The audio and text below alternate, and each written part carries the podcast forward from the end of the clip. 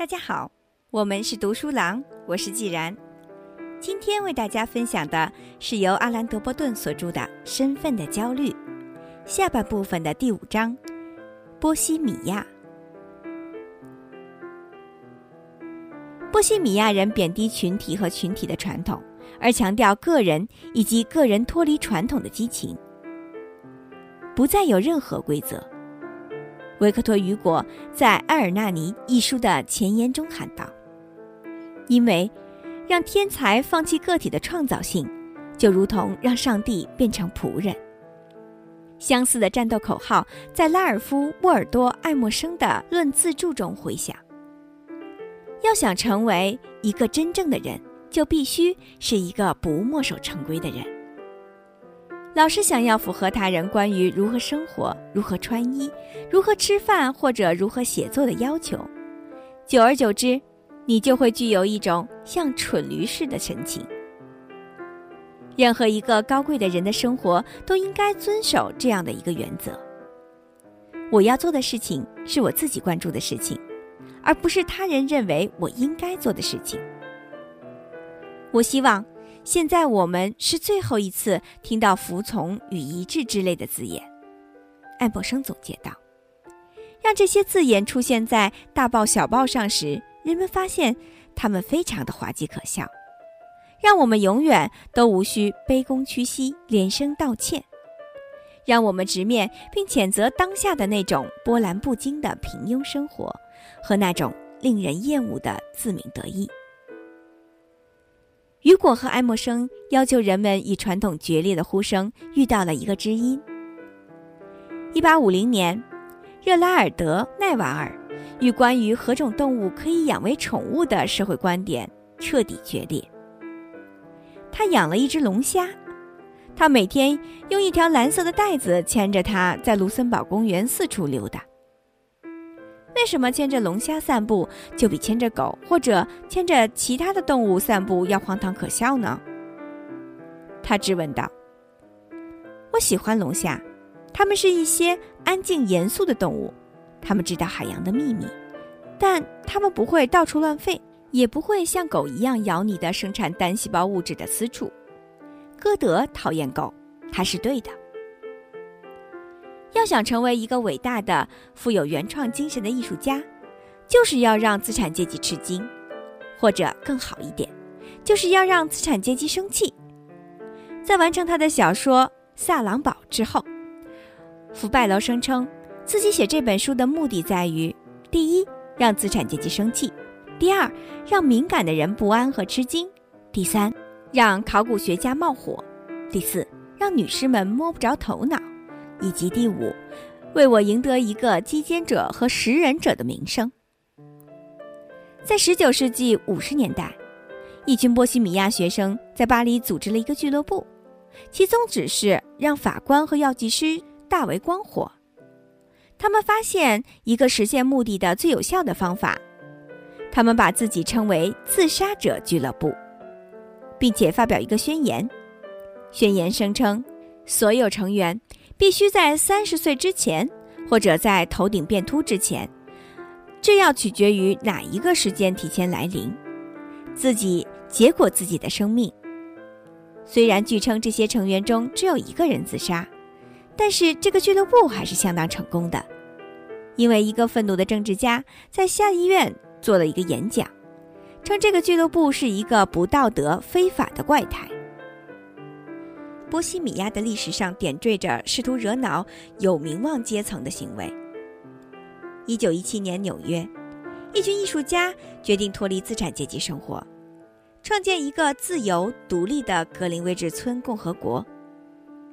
这个共和国将以全副身心投入到艺术、爱、美和香烟中去。为了标志这一个独立国家的诞生，这群人爬到。华盛顿广场的拱顶上痛饮威士忌，发射玩具枪，宣读独立宣言。宣言只包括一个单词，如此等等。宣读时要快速连续地重复同一个词。多年以后回忆这一幕时，这个新生共和国的一个成员说：“我们是激进派，只要是在中西部地区被视为禁忌的任何事情，我们都热衷于去做。当然，这个共和国到天亮前就结束了生命。但对波西米亚人来说，极为不幸的是，他们让资产阶级震撼的次数越多，资产阶级接受震惊的意愿和能力反而越弱。这种情形逼迫波西米亚人上演一些越来越极端的滑稽行为。这一点可以在二十世纪波西米亚运动中得到很好的证明。聪明人已经成为普遍现象。达达主义的创建者特里斯坦·查拉，一九一五年在苏黎世宣称：“但我们现在所缺乏的就是白痴。”达达就是用他所有的力量，在全世界创造白痴。为了达到此目的，达达主义者闯进高雅的苏黎世餐厅，就是为了朝那些进餐的资产阶级喊一嗓子“达达”。达达主义艺术家马塞尔·杜尚给蒙娜丽莎画上胡须。达达派诗人胡葛·巴尔创造了一种毫无意义。用多种语言拼凑的诗。他身穿用闪亮的蓝色纸板做的衣服，头戴女巫的帽子，在苏黎世夜总会里发表了他第一首达达诗歌《卡拉瓦尼》。当回忆当时达达主义的目标时，曾经一度是达达主义画家的汉斯·里希特说：“我们想创造一个新型人类，他摆脱了各种各样的专制。”这些专制包括理性、平庸、将军、祖国、民族、艺术商、细菌、居住证和过去。让公众舆论恼火的是我们的根本目的。其他一些社团也紧步达达主义的后尘。一九二四年，超现实主义者在巴黎的格勒内勒街设立了超现实主义调查办公室。一个服装店假人从天花板悬挂下来，掉在窗户里面。一些公众受到邀请前来讲述他们做过的梦，或者一些巧合的故事，提供他们对政治、艺术和流行趋势的看法。他们讲述的故事和提供的观点会被打印出来，贴满墙壁。办公室负责人安托南·阿尔托声明：“相比积极的参与者。”我们更需要心理失常的参与者。在一九三二年，同样想惹恼资产阶级的意大利未来主义者费利波·马里内蒂发表了《未来主义食谱》。他写道：“这本书的设计目的是要革新意大利人进餐的方式，帮助他们摆脱十九世纪的饮食习惯。具体的说，摆脱对意大利面食的喜欢。”但对于任何一个买了这本烹调书想寻求一点烹调灵感的人来说，很显然，马里内蒂的目的就是让读者的期待落空。菜谱包含这样的内容：草莓乳房，一只粉红色的盘子里有两个竖起的女性乳房，用意大利青酪制成，并且用堪培利的开胃酒把乳酪染成粉色。乳头是用蜜饯的草莓做成的，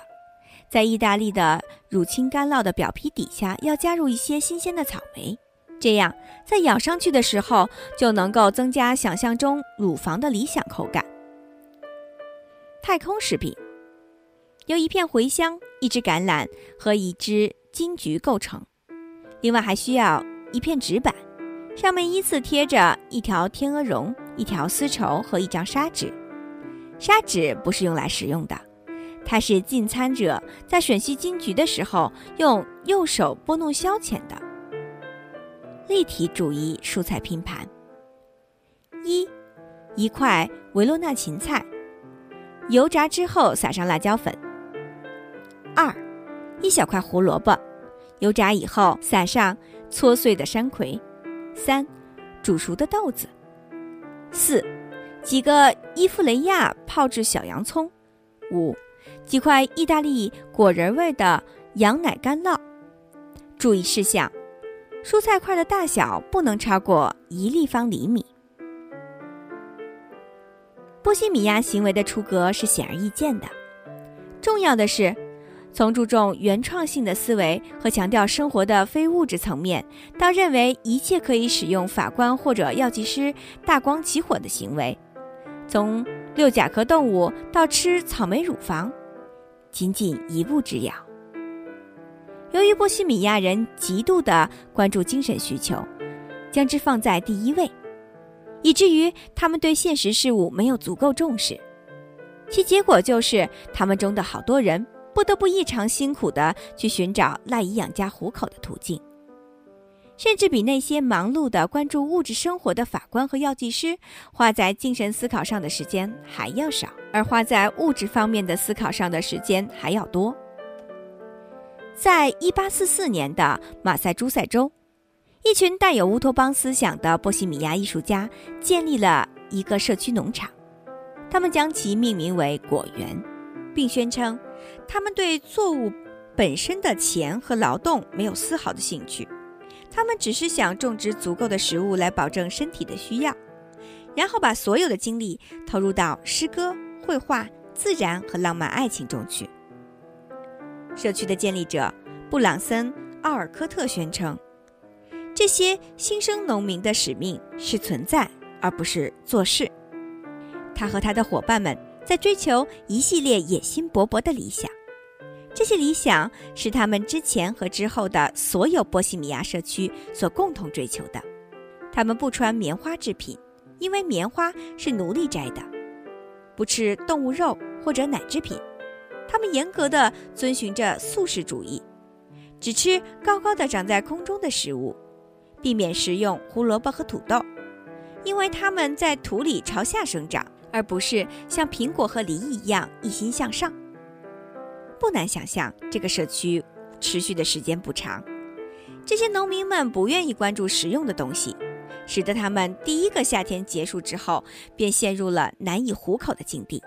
更别说如他们当时计划的那样阅读荷马史诗和比特拉克的诗歌了。在农场建立的几年以前，在波士顿曾经见过阿尔科特的爱默生，对果园的成员们做了这样一个评价：宣布宗旨都是精神的，但他们最终总会说：“你能再给我寄点钱吗？”在果园建立的六个月之后，整个社区在刻薄的相互攻击和绝望中做了鸟兽散。这是一个非常熟悉的波西米亚人的故事。他们由于坚决拒绝接受哪怕是最小的资产阶级的原则，必然的导致他们理想主义发霉变质。如同波西米亚人有时冒着极大的危险想要证明的那样，资产阶级在很大程度上受错误思想的误导。他们的生活也并不像平常所表现的那样令人心醉神迷。一旦认识到这一点，就再也没有必要受到资产阶级的身份观念的影响，从而使自己深陷焦虑之中。很多优秀的思想都令中西部人震惊，但并非所有令他们震惊的思想都很优秀。正因为法官和药剂师的事业如此顺畅，让他们去质疑或者偏离自己的行为方式或者思维方式，将是一件极其痛苦的事情。这样说，并非要我们循规蹈矩。不管波西米亚人的行为从表面上看多么的出格和怪异，他们的运动的持久价值在于对资产阶级的思想提出了一系列建议性的批判。波西米亚运动批判资产阶级错误地理解了财富在一个美好的生活中应该起的作用，批判资产阶级。过于草率地声讨世俗事物中的任何失败，以及他们在尊重外在成功时所表现的卑躬屈膝；批判资产阶级对虚假的行为规范怀有过度的忠诚；批判资产阶级过于机械地把一个人的职业才能等同于他的天赋；批判资产阶级忽略艺术、感悟、嬉戏和创造的价值。批判资产阶级过度的关注秩序、规则、官僚机构以及严格守时，用广阔的、最宽泛的方式来总结波西米亚的贡献，我们可以说，他为寻求另一种完全不同的生活方式提供了辩解。他建立和定义了一种亚文化，在资产阶级主流文化中遭到鄙视和忽略的特定价值，在这一亚文化中被赋予了适当的地位和名誉。波西米亚在很多方面来讲是基督教在精神领域的替代品。波西米亚在十九世纪出现时，基督教开始丧失了在想象领域里对大众的影响力。同基督教一样。波西米亚坚持用精神的标准来衡量自己和他人，而反对用物质的标准对自己和他人做出判断。如同基督教的修道院一样，波西米亚的阁楼、咖啡馆、低租金住房和合作组织为那些无意追求资产阶级赏赐的人们提供了庇护之所，他们从中获得生活的支持和友谊。再则，一些波西米亚人的立场可以帮助那些因主流身份体系而焦虑不堪的人们认识到，避开主流身份体系的行为源远流长，而且偶尔辉煌一时。这一历史可以追溯到19世纪的巴黎诗人达达主义运动的游戏性和颠覆性，以及超现实主义的乡间野餐会中。由于一些才华非常出众的波西米亚人的努力，那些看起来显得偏激和滑稽的生活方式变得严肃而值得称道。在由律师、企业家和科学家构成的社会模范人物中，波西米亚人添入了诗人、旅行家和散文家。波西米亚人认为，不管这些人的言行如何怪异，物质如何匮乏。他们都有资格享受属于他们自己的最高身份。解决焦虑的成熟之途，可以说始于一种认识，即身份的确立取决于听众的选择。听众可以是工业家或者波西米亚人，可以是家庭成员或者哲学家，而我们可以按照自己的意愿自由地选择听众。不管身份的焦虑。如何令人不快？但我们还是很难想象一种完全脱离身份焦虑的美好生活，因为一个人对失败和在他人面前丢脸的恐惧，实际上意味着他抱有一定的追求，期待某些结果的出现，以及对自己以外的其他人心怀尊敬。身份的焦虑是我们承认在成功生活和不成功生活之间存在公共差异的时候必须付出的代价。虽然我们对身份的需求是毋庸置疑的，但我们在满足对身份的需求时面临着诸多的选择。我们有自由认识到，我们对蒙羞的忧虑完全取决于一定的社会群体。我们充分理解和尊重这个社会群体的判断方法。身份的焦虑只有在一种情况下才成为问题，那就是我们遵循的这些导致焦虑的价值观念，仅仅是因为我们异常胆小怕事、循规蹈矩，或者仅仅是因为我们的思维已经被完全麻痹，以至于我们认为这些价值观念是天经地义的，或者来自神兽，或者因为我们周围人对此心醉神迷，或因为我们的想象力变得过于局限。而想不到还有其他的选择。哲学、艺术、政治、基督教和波西米亚的目的，并非废除身份等级，